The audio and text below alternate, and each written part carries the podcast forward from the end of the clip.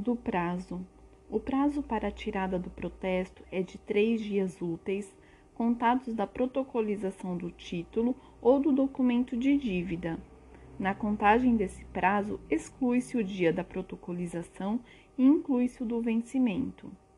Considera-se não útil o dia em que não houver expediente público forense ou bancário, bem como o dia em que esses não observem o seu horário normal.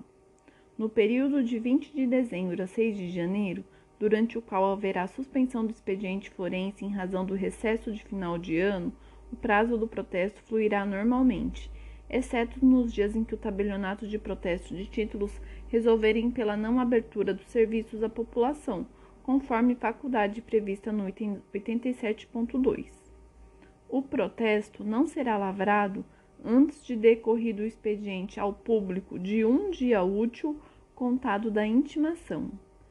Quando a intimação for efetivada no último dia do prazo ou além dele, por motivo de força maior, o protesto será tirado no primeiro dia útil subsequente. Quando o tríduo legal para a tirada do protesto for excedido, a circunstância deverá ser mencionada no instrumento com o motivo do atraso. Da intimação. A intimação ao devedor ou ao sacado será expedida pelo tabelião para um endereço inicialmente fornecido pelo apresentante do título ou documento de dívida, mesmo se localizado em comarca diversa da circunscrição territorial do tabelionato, considerando-se cumprida quando comprovada sua entrega naquele endereço ou à vista do previsto no item 51 deste capítulo, no que for encontrado. A remessa da intimação poderá ser feita através de portador do próprio tabelião ou por qualquer outro meio, desde que o recebimento fique assegurado e comprovado através de protocolo, aviso de recepção AR ou documento equivalente. A intimação também pode ser expedida por telegrama, transmitido à empresa brasileira de Correios e Telégrafos, com observação do item 45 deste capítulo, considerando-se cumprida com a confirmação de entrega no endereço do destinatário, da qual conste a data, a hora e o nome da pessoa que recebeu o telegrama. A comprovação do cumprimento deve ser realizada mediante a impressão da consulta de rastreamento disponibilizada pelo EBCT em sistema eletrônico ou aplicativo, a ser certificada e datada pelo tabelião. As intimações conterão a. o nome dos devedores com seus respectivos domicílios e residências. b. a indicação precisa das formas de pagamento admitidas e de suas condições, nos termos do item 65 e do subitem 65.2 e 65.3, com a ressalva de que a escolha cabe àquele que for realizá-lo, ainda que permitida a critério de cada tabelião a advertência a respeito do perigo representado pelo transporte de elevadas quantias em dinheiro, com recomendação à utilização dos outros meios de pagamento. C. A advertência quando o caso de que o apontamento foi para protesto por falta de aceite e não de pagamento, assim intimando-se o sacado a vir aceitar ou justificar a recusa. D. A data para o pagamento. E. O nome do apresentante do título e do credor, na hipótese de endolso mandato. F. A natureza do título, o número, a data da emissão, o valor e a data do vencimento. G. O endereço do tabelionato. H. A data da apresentação do título e o número do respectivo protocolo. I. O tipo de protesto, se comum ou para fins falimentares, e o motivo do protesto, se por falta de pagamento, de aceite, de, de data de aceite ou de devolução. J. A advertência de que o registro do protesto será informado aos órgãos de proteção ao crédito, se por eles solicitadas, nos termos do artigo 29 da Lei 9492. No caso de protesto da duplicata, tirada apenas para assegurar o direito de regresso contra o sacador e ou endossante, serão intimados, a pedido do apresentante, apenas aqueles que pelo título estiverem obrigado por meio dessas obrigações cartulares autônomas, elaborando-se o índice, todavia, na forma do subitem 40.2. Na falta de devolução dos avisos de recepção AR de intimações, dentro do trido legal, o tabelião renovará incontinente a remessa das intimações. A renovação da intimação, exigida pela não devolução do aviso de recepção, dar-se-á em 10 dias úteis, contados da remessa da primeira intimação. Se dirigida esta para a comarca estranha circunscrição territorial do tabelionato competente, e caso o endereço do devedor ou sacado não se localize em uma das comarcas agrupadas nos termos da Resolução 93. A despesa de condução a ser cobrada pelas intimações procedidas diretamente pelo tabelionato respeitará as regras dispostas no subitem 48.1, 48.2 e 48.3. A despesa de condução será equivalente ao valor da tarifa de ônibus ou qualquer outro meio de transporte coletivo utilizado e existente dentro do município, em número certo, necessário ao cumprimento do percurso de ida e volta do tabelionato ao destinatário. Quando não houver linha de transporte coletivo regular ou percurso a ser cumprido extrapolar o perímetro urbano do município, em cumprimento à intimação em localidade diferente ou em observância às determinações referentes às comarcas agrupadas, o valor a ser cobrado será o equivalente ao do meio de transporte alternativo utilizado, ainda que em veículo automotor de caráter particular, a razão de 0,27 UFESP a cada 10 km rodados, computados os trajetos de ida e volta, desde que não ultrapassado o valor fixado para a condução dos oficiais de justiça. Caso a intimação deva ser realizada fora do perímetro urbano do município, inclusive em comarca agrupada, e haja transporte coletivo regular até o destino, aplica-se ao menor valor entre os critérios estabelecidos. Nas intimações pelos correios, será cobrado o valor da despesa com remessa postal equivalente ao estabelecido no contrato firmado pelo tabelião de protesto de títulos com a empresa brasileira de Correios e Telégrafos, ou não ultrapassado o preço praticado pela empresa brasileira de Correios e Telégrafos com outra pessoa jurídica especializada na prestação desse serviço.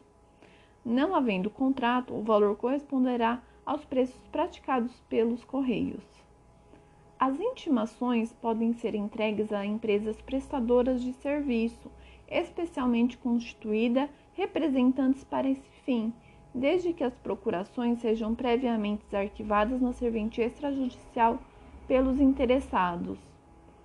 Quando o representado for pessoa jurídica, a procuração, se não formalizada por escritura pública, deve ser instruída, conforme o caso, com certidão do registro de títulos e documentos e civil de pessoas jurídicas, cujo prazo não pode ser superior a um ano, ou ficha cadastral na junta comercial a ser obtida via internet e comprovante de inscrição em situação cadastral emitido pela Receita Federal. A procuração e os documentos que a instruírem devem ser arquivadas em classificador próprio. As empresas de assessoria entregarão nas serventias extrajudiciais em ordem alfabética relação de seus representados, com expressa referência a todos os nomes que possam constar nos títulos ou indicações, aos respectivos números de CNPJ ou do CPF e aos seus endereços das procurações deve constar cláusula com poderes especiais para o representante receber com exclusividade intimações em nome do representado. As intimações serão entregues diariamente às empresas de assessoria no tabelionato, mediante recibo, mas também poderão ser enviadas por meio eletrônico com certificado digital no âmbito do ICP Brasil mediante recibo expedido também por meio eletrônico. As empresas de assessoria relacionarão por escrito às serventias extrajudiciais o nome e a qualificação das pessoas maiores e capazes credenciadas a retirarem as intimações. Ao tabelião é facultado realizar a intimação a quem estiver obrigado no título, embora suficiente a entrega ao procurador nos termos do item acima.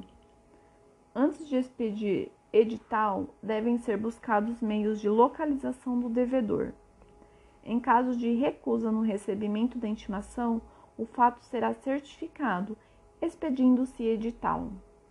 A intimação será feita por edital se a pessoa indicada para aceitar ou pagar for desconhecida, sua localização incerta ou ignorada, ou quando na forma do item 44 for tentada a intimação no seu endereço. Considera-se frustrada a intimação por meio postal quando o aviso de recebimento não for devolvido pela empresa dos Correios no prazo de 15 dias úteis contados da remessa da primeira intimação. O edital será afixado no tabelionato e publicado pela imprensa local, com indicação do endereço deste, onde houver jornal de circulação diária, podendo ainda ser, sem prejuízo do atendimento daqueles requisitos, ser disponibilizado no site do tabelionato. Na hipótese de mais de um apontamento relativo ao mesmo devedor, é admitido o agrupamento para fins de publicação. O edital, no qual será certificada a data da fixação, conterá a. o nome do devedor, b. o número do CPF ou da cédula de identidade, se o devedor for pessoa física. C. O número de inscrição no CNPJ, se o devedor for pessoa jurídica. D. A intimação do título ou do documento de dívida pela sua natureza e pelo número do protocolo. E. O prazo limite para cumprimento da obrigação no tabelionato. Os editais devem ser arquivados em ordem cronológicas. A publicação mencionada no caput poderá, a critério dos tabeliães, ser realizada em jornal eletrônico, devidamente matriculado na forma dos do artigo 122 da Lei 6015, de livre e amplo acesso ao público até a data do registro do protesto, disponível na internet, divulgado e mantido pelo Instituto de Estudos de Protesto de Títulos do Brasil, Seção São Paulo. O jornal eletrônico deverá conter ferramenta de busca baseada no CPF ou no CNPJ do devedor ou do sacado não aceitante, que ficará disponível até a data do registro do protesto e será o meio exclusivo de acesso ao teor do edital. Os tabeliães de protestos que optarem pela publicação no jornal eletrônico remeterão diariamente os editais em layout e horários definidos pelo IPTB-SP, mediante utilização de assinatura do certificado digital ICP Brasil tipo A3 ou superior, devendo os tabeliães divulgar em suas unidades e respectivos sites, quando houver, o link para o jornal eletrônico de publicação de editais de protesto. A consulta será sempre gratuita e aberta a todos os usuários até a data do registro do protesto, devendo o tabelião informar em layout próprio disponibilizado pelo IPTB-SP a data limite em que o edital poderá ser consultado pelos usuários o valor da publicação não poderá ser superior a 0,03 UFESP por edital, já considerados todos os custos necessários para a publicação eletrônica. Dispensa-se a intimação do sacado ou aceitante caso tenha firmado no título declaração da recusa do aceite ou do pagamento e na hipótese de protesto por causa de falência do aceitante da desistência e da sustação do protesto. Antes da lavratura do protesto, poderá o apresentante retirar o título ou documento de dívida, pagos os emolumentos e demais despesas. A desistência será formalizada por pedido escrito do apresentante. Nesse caso, o tabelião devolverá o título no ato de protocolo do requerimento, que será arquivado em pasta própria em ordem cronológica anotando a devolução no livro protocolo. A desistência poderá ser formalizada por meio eletrônico com a utilização de certificado digital do ICP Brasil ou outro meio seguro disponibilizado pelo tabelionato ao apresentante. O título ou documento de dívida cujo protesto for sustado judicialmente permanecerá no tabelionato à disposição do respectivo juízo e só poderá ser pago, protestado ou retirado com autorização judicial. Os mandados judiciais de sustação de protesto devem ser arquivados juntamente com os títulos e documentos de dívidas aos quais se referem e um índice dos títulos e documentos de dívidas cujo protesto foram sustados será elaborado pelo nome dos intimados. Os mandados, os títulos e os documentos de dívida podem ser inutilizados independentemente de prévia autorização, desde que conservados microfilmes ou imagens gravadas por processo eletrônico e decorrido 10 anos do recebimento da ordem judicial de sustação de protesto, sem comunicação sobre a resolução definitiva do processo. Inutilizado o título ou documento de dívida arquivado no tabelionato e sobrevindo ordem ulterior de protesto, a lavratura será realizada à vista da reprodução do microfilme ou da imagem gravada por processo eletrônico. Os mandados de sustação de protesto, transmitidos por meio de facsímile ou mediante endereço eletrônico, os informados pelo tabelião à Corregedoria Geral da Justiça, serão provisoriamente cumpridos pelo tabelião. Ao receber o mandado judicial transmitido por facsímile ou por intermédio de endereço eletrônico, o tabelião confirmará sua procedência imediatamente ou, se não for possível, no primeiro dia útil seguinte, mediante contato telefônico ou preferencialmente por meio de conferência de documento digital no site do órgão do Poder Judiciário. Caberá ao interessado, no prazo de dois dias úteis, a contar da transmissão da ordem judicial por facsímile ou endereço eletrônico, apresentar no tabelionato de protesto o original do mandado de sustação a fim de salvaguardar a eficácia da medida provisoriamente efetivada.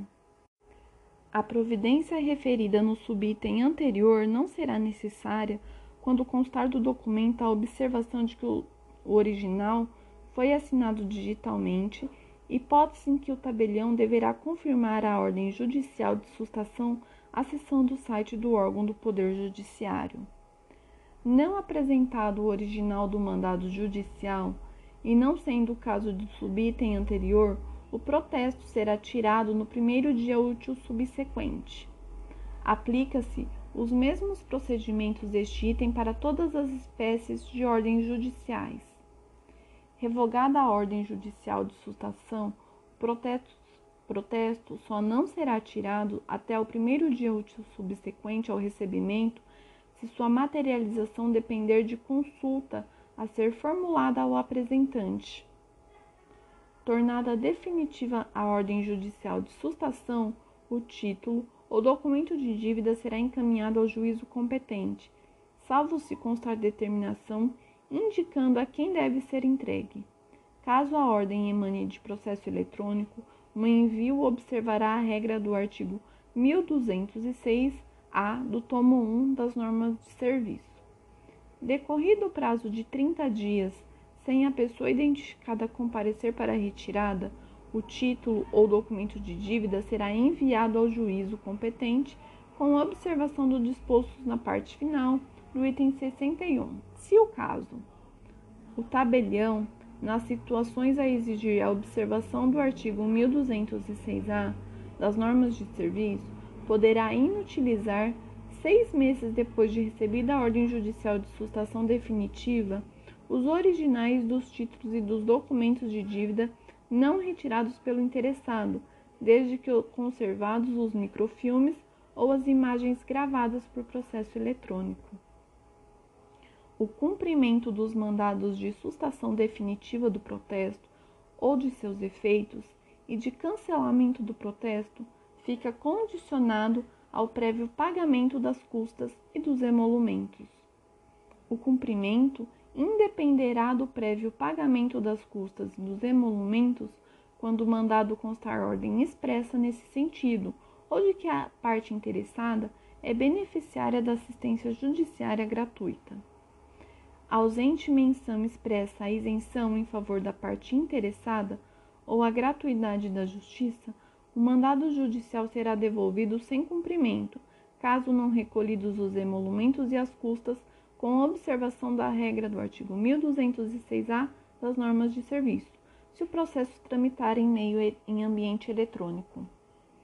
Os mandados de sustação de protesto, se apresentados ao tabelião depois de protestado o título ou documento de dívida, serão qualificados como os ordens judiciais de sustação dos efeitos do protesto, com pronta comunicação ao juízo competente. Esse procedimento não será adotado se no mandado constar expressa proibição.